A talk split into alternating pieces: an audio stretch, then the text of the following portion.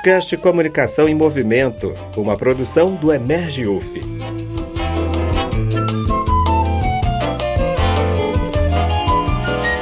Quinzenalmente traremos temas ligados às políticas de comunicação, à comunicação comunitária, à diversidade, à competência crítica infocomunicacional e ao ativismo midiático. Na operação, professor Adilson Cabral, e na condução da entrevista, eu, Larissa Souza, mestranda em mídia cotidiano pela UF. Hoje vamos conversar mais um pouco sobre a Baixada Fluminense, comunicação e cultura.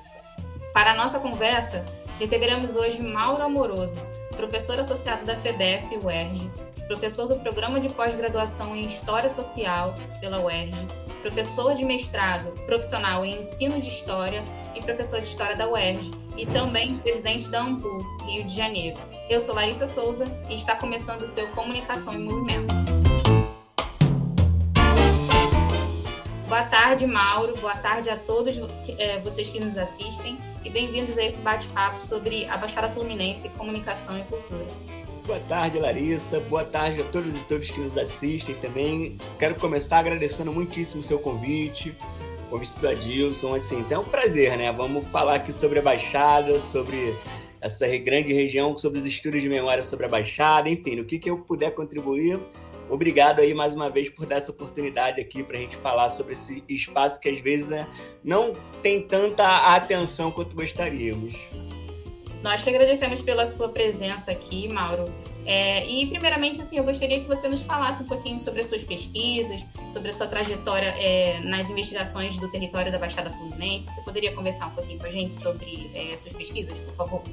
É, então, antes de mais nada, né, a, eu sou professor da Faculdade de Educação da Baixada Fluminense, que é que é a unidade da, da UERJ, em Duque de Caxias e que muita gente às vezes nem sabe que tem, né? A gente lá na FEBEF, a gente tem algumas políticas, algumas ações para melhorar, é, enfim, né? Para fazer o nome circular, e uma delas é, é a frasinha, você sabia que existe o UERJ em Caxias? E realmente muita gente não sabe.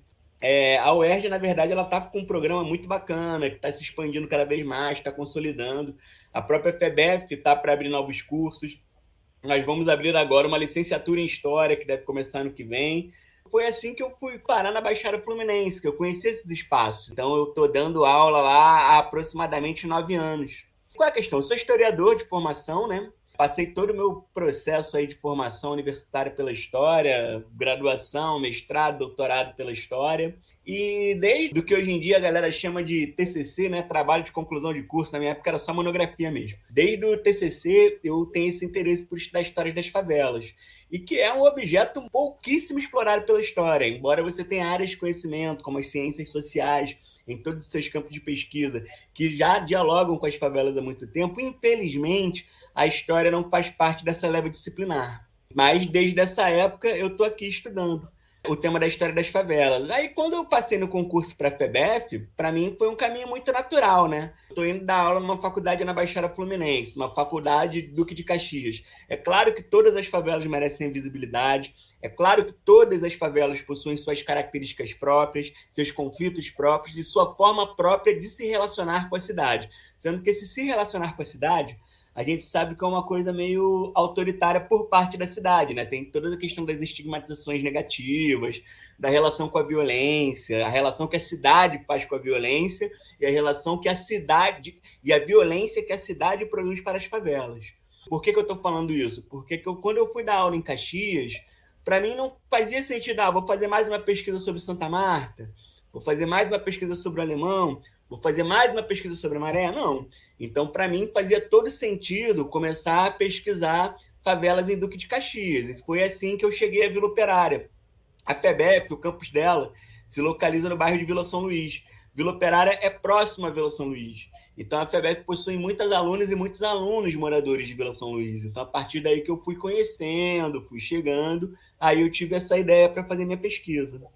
Muito bacana, Mauro. E assim, a gente sabe que de 10 anos para cá, o cenário né, de a visibilidade da Baixada vem mudando né, com a presença das redes sociais. Então, eu queria saber é, de você, assim, do ponto de vista da comunicação, você observa mudanças significativas para a ressignificação da Baixada Fluminense devido a essa intensa participação dos coletivos nas redes sociais? Você percebe essa mudança? Sim, eu percebo, assim, não. Você falou, né, dos coletivos das redes sociais, mas eu vejo muito além. A Baixada ela tem uma cena cultural fortíssima. Foi uma das coisas, né? O mestrado que a gente tem lá na FEBEF, que é o Programa de Pós-Graduação em Educação, Comunicação e Cultura em Periferias Urbanas, é, durante muito tempo, grande parte do seu alunado foi de produtores culturais da Baixada. Então, eu, a partir daí que eu tive contato com essa cena, digamos assim, né? Com essa galera. E aí eu vi a atuação deles, né? Primeiro, você tem os cineclubes, o movimento cineclubista na Baixada é muito forte. Você tem o Cineclube Mate Congu, que é tradicional lá em Caxias.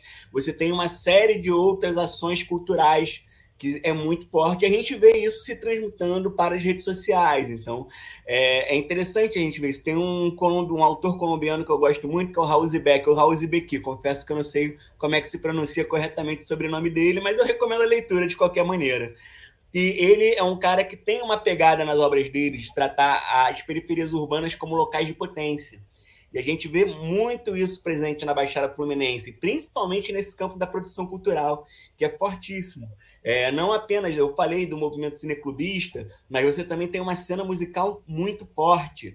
Você tem um festival que é o Festival Rock Pense, por exemplo, né? Para quem não conhece esse festival, ele é produzido e ele é ele é focado principalmente numa cena musical feminina, por exemplo. Então você discute várias questões de gênero, várias questões relacionadas à opressão do machismo. Isso tu tem na Baixada Fluminense. Por que, que é importante chamar atenção para isso? Porque muitas pessoas não conhecem as iniciativas e não conhecem por estar na Baixada Fluminense, por estar em Duque de Caxias. Mas, no entanto, elas estão aí, elas existem e elas bombam. Isso eu posso falar com toda a propriedade, como é que elas são cheias, elas realizam eventos cheios, geram debate, então isso é muito bacana e a gente vê sim reflexo disso principalmente nas redes sociais. E como eu estou dando aula lá, né, eu vejo também, né, enfim, digamos que eu sou um espectador privilegiado, porque eu vejo meus alunos, eu vejo o processo de produção da coisa.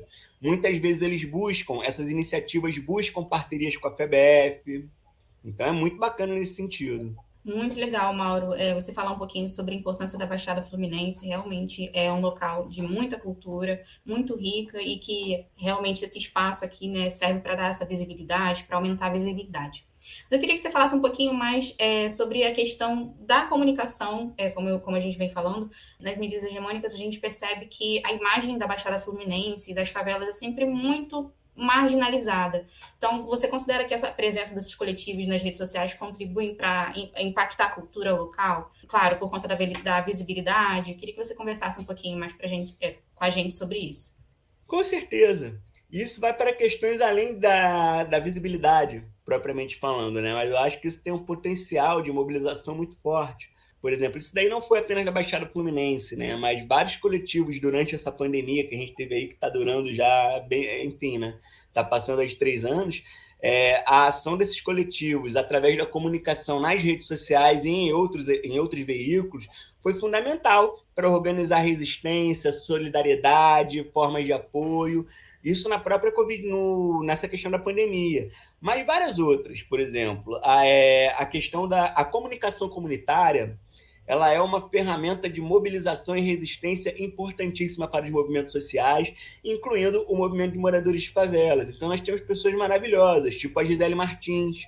A Gisele Martins, que foi minha aluna lá na FEBEP, agora está fazendo doutorado em comunicação lá na FRJ. Uma liderança fantástica, uma intelectual incrível, das maiores dessa geração, que eu posso falar dessa geração, né? Porque dá para ver que a coloração aqui no meu cabelo, mas enfim, é uma intelectual incrível dessa nova geração que está surgindo e ela milita no campo da comunicação comunitária, né? E nisso você tem as iniciativas, Núcleo Piratininga e mais uma série de outras iniciativas. Então, o campo da comunicação comunitária ele é importantíssimo não apenas pela questão de gerar uma visibilidade positiva, né?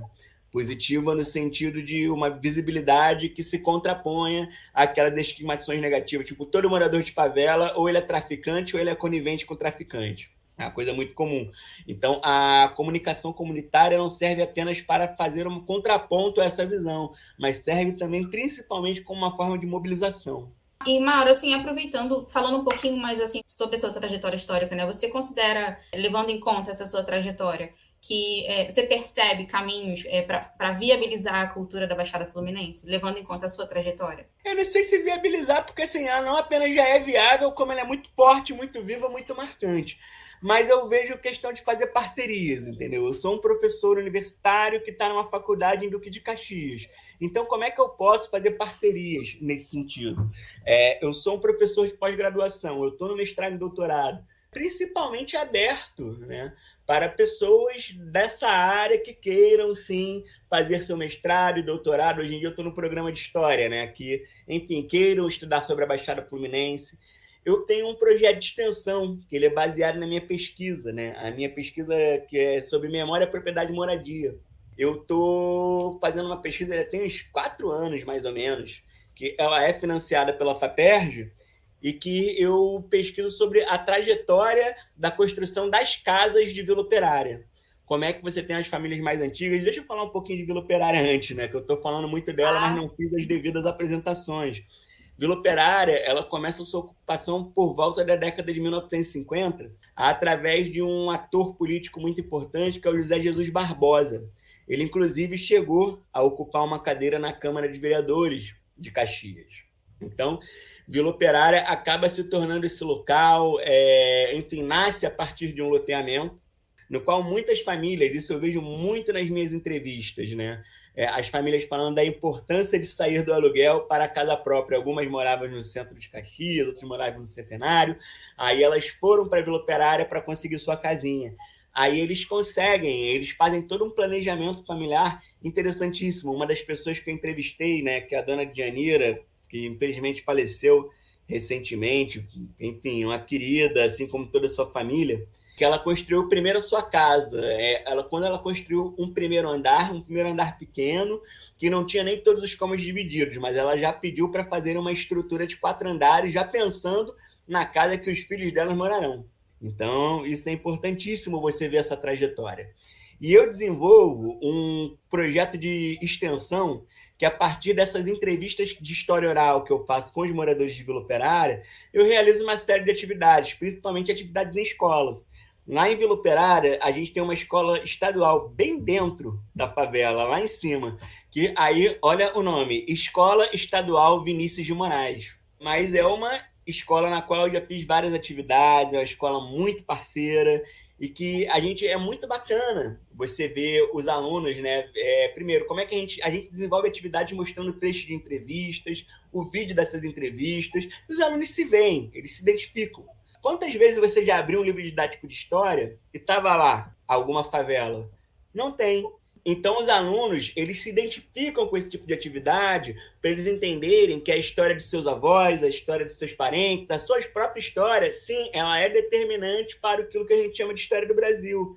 Não é só uma questão de você estudar né, no centenário da independência, você trazer é uma coisa meio mórbida, né? Você traz um coração de um defunto de 200 anos, entendeu? O que, que isso toca na realidade desse garoto, desse adolescente que mora em Vila Operária. Então ele vê sim que a trajetória da sua família, a trajetória de seus vizinhos, ela faz uma parte importantíssima dessa história. É verdade, Mauro, eu concordo totalmente com você. Eu acho que, inclusive, a gente deveria ter mais, mais espaço né, para as periferias, para as favelas, para poder falar sobre isso nas escolas, aproximar também da realidade das pessoas, né? Principalmente você que tem contato maior com as pessoas da favela, trazer a história da favela também para a realidade das pessoas e tudo mais. Eu queria que você falasse um pouquinho, Mauro, sobre é, a relação entre cultura e comunicação é, em relação à Baixada Fluminense. Queria que você falasse um pouquinho mais sobre a Baixada, sobre suas experiências pesquisando Baixada. Você poderia contribuir para a gente, por favor? É, então, é, é, aquilo que eu tinha falado, né? A Baixada ela possui uma rede cultural, uma vida cultural muito pulsante, muito forte. Você tem cineclubes, você tem os projetos de literatura, você tem diversos coletivos culturais, você tem eventos de grafiteiros. Eu falei porque em Vila Operária tem um evento anual que é o, é o MOF, Meeting of Favela, que ele reúne grafiteiros do mundo inteiro, sempre costuma ser no final do ano, né? Eu acredito que eles devam estar retomando as atividades presenciais nesse ano. Nós temos produtores culturais, inclusive eu vou, posso falar, fazer uma propaganda agora da minha grande parceira de pesquisa, que é a Lu Brasil, que ela tem um canal no YouTube, o canal da Periférica Lu Brasil, na qual ela é grafiteira, ela é arte educadora. Então isso é muito interessante pensar nesse tipo de educação, né? Porque você tem esse canal do YouTube que ela é, ela trabalhou no MOF durante muito tempo, mostrando as oficinas de grafite, mostrando a história local. É isso, né? É, vamos chamar de comunicação de guerrilha, digamos assim, porque nós temos coletivos e indivíduos que se organizam, se mobilizam para fazer, para transmitir essa outra visão da Baixada Fluminense. Tem um documentário muito bacana, não vou lembrar agora o nome do diretor do documentário, que é o Nunca Fui, o nome do documentário é Nunca Fui, mas me disseram que eu não sei se vocês conhecem, que é um documentário que pegam pessoas que moram na Zona Sul e falam: o que, que você sabe sobre Caxias? O que, que você sabe sobre, sobre Nova Iguaçu? Aí as pessoas vão falando de negócios totalmente sem pé nem cabeça, enfim. Mas é bem representativo, né, do desconhecimento que a gente tem desses locais, e ao mesmo tempo para mostrar que não é isso. E eu queria que você falasse um pouquinho sobre a FEBEF, assim, sobre as pesquisas dos alunos, sobre o que, que você vê assim surgindo dentro da universidade mesmo sobre a Baixada Fluminense, uma faculdade dentro da, é, na, no território da Baixada. Você considera aquele território, né, a, a faculdade importante para propagação e para o crescimento das pesquisas sobre o território. Queria que você falasse um pouquinho você como professor dentro da Baixada Fluminense, dentro de um espaço na Baixada Fluminense. Com certeza, Larissa, acho assim, a FEBEF é um espaço importantíssimo, né? Aquele negócio já tem alguns anos, né, desde o golpe de 2014, a gente tem uma mudança no modelo político do país e, enfim, né, a crise financeira atingiu fortemente a Baixada Fluminense e uma das consequências negativas disso foi o fechamento das faculdades. Então, se nós tivemos um período anterior marcado pela ascensão das classes populares ao ensino universitário, rapidamente a gente viu o quadro contrário. Então, infelizmente, hoje em dia, a oferta de cursos superiores para a Baixada ela é pouquíssima.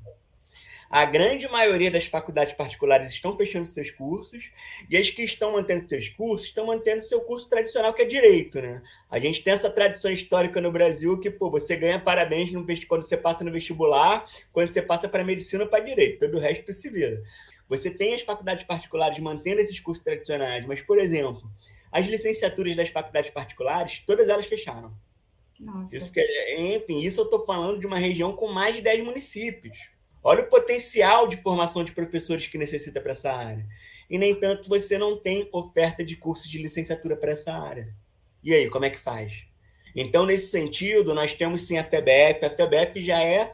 A FEBEF ela nasce com um curso de formação de professores, que era o antigo Instituto Roberto da Silveira, se eu não me engano, lá nos anos 60, ainda nos anos 60. Então, ela é incorporada pelo governo do estado nos anos 80, quando ela abre a sua licenciatura em pedagogia. Atualmente, na FEBF, nós temos uma licenciatura em pedagogia, uma licenciatura em matemática e uma licenciatura em geografia. São três cursos fantásticos, nós temos uma grande integração com a nossa comunidade local, mas mesmo assim ainda é muito pouco. Eu estou falando de três licenciaturas, quando a gente deveria, assim, o ideal né, seria que nós tivéssemos as licenciaturas de todas as áreas. Mas nós estamos aí com o projeto de extensão. Nós vamos abrir agora uma licenciatura em História e nós vamos abrir agora uma licenciatura em Cinema, né? que no caso uma licenciatura em Arte com ênfase em Cinema. E essa segunda licenciatura ela é fundamental para justamente dialogar com essa cena cultural do Baixada Fluminense. Assim como a nossa licenciatura em História, que vai dialogar com os historiadores da Baixada, com iniciativas de preservação da memória da Baixada, como o Museu de São Bento e tantas outras iniciativas. Então, nesse sentido, sim, a PBF ela tem o seu papel mais óbvio, que é ofertar vagas de ensino superior em uma região que não tem oferta de ensino superior.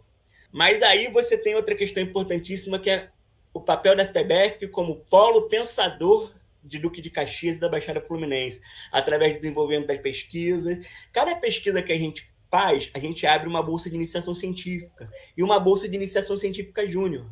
Ou seja, o aluno de ensino médio que pode fazer parte dessa bolsa de, iniciação científica júnior vai ter esse convívio com esse tipo de pesquisa, esse convívio com essa prática acadêmica. Quem sabe ele não vira um historiador, né? Tadinho, não vou, não vou desejar não, mas, pô, enfim. Não, tô brincando, mas, por favor, virem historiadores. Precisamos de historiadores nesse mundo, porque de Brasil paralelo já tá todo mundo cheio. Então, precisamos de historiadores mais sérios. Assim. A gente precisa de muita coisa nesse mundo é importante você ter esse polo de fomento de pesquisas acadêmicas e pesquisas científicas, não apenas a oferta de vagas de nível superior, porque é, é isso, né? É, nós somos, é, enfim, a luta de Davi contra Golias, mas nós estamos fazendo isso e fomentando essas pesquisas.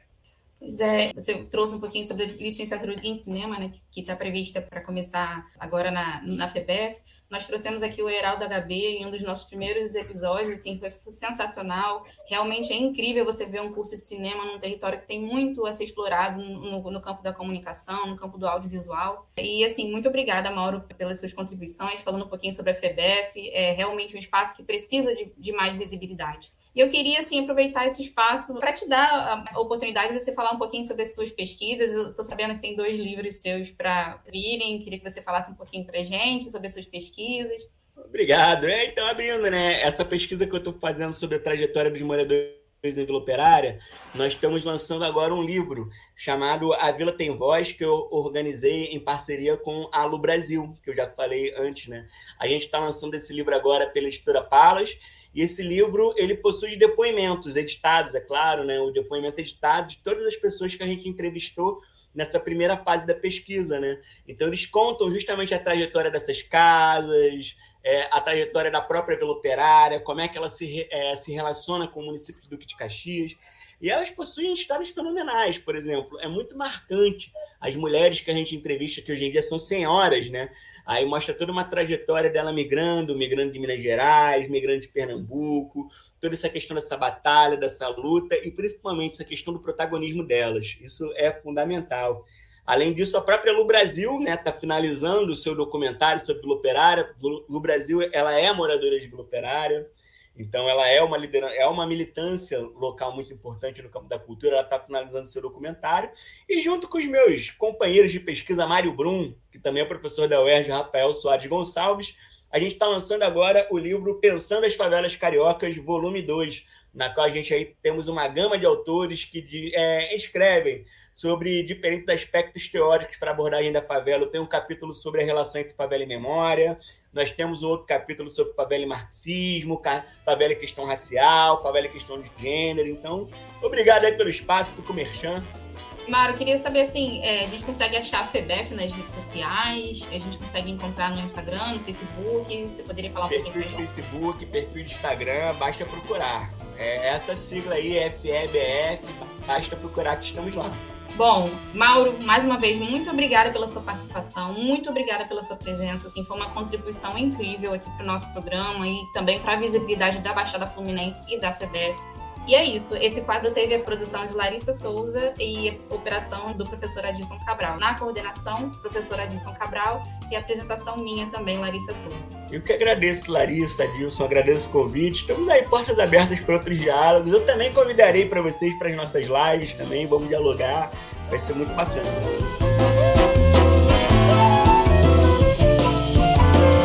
Você ouviu o podcast Comunicação em Movimento uma produção do Emerge, Centro de Pesquisas e Produção em Comunicação e Emergência da UF, a Universidade Federal Fluminense.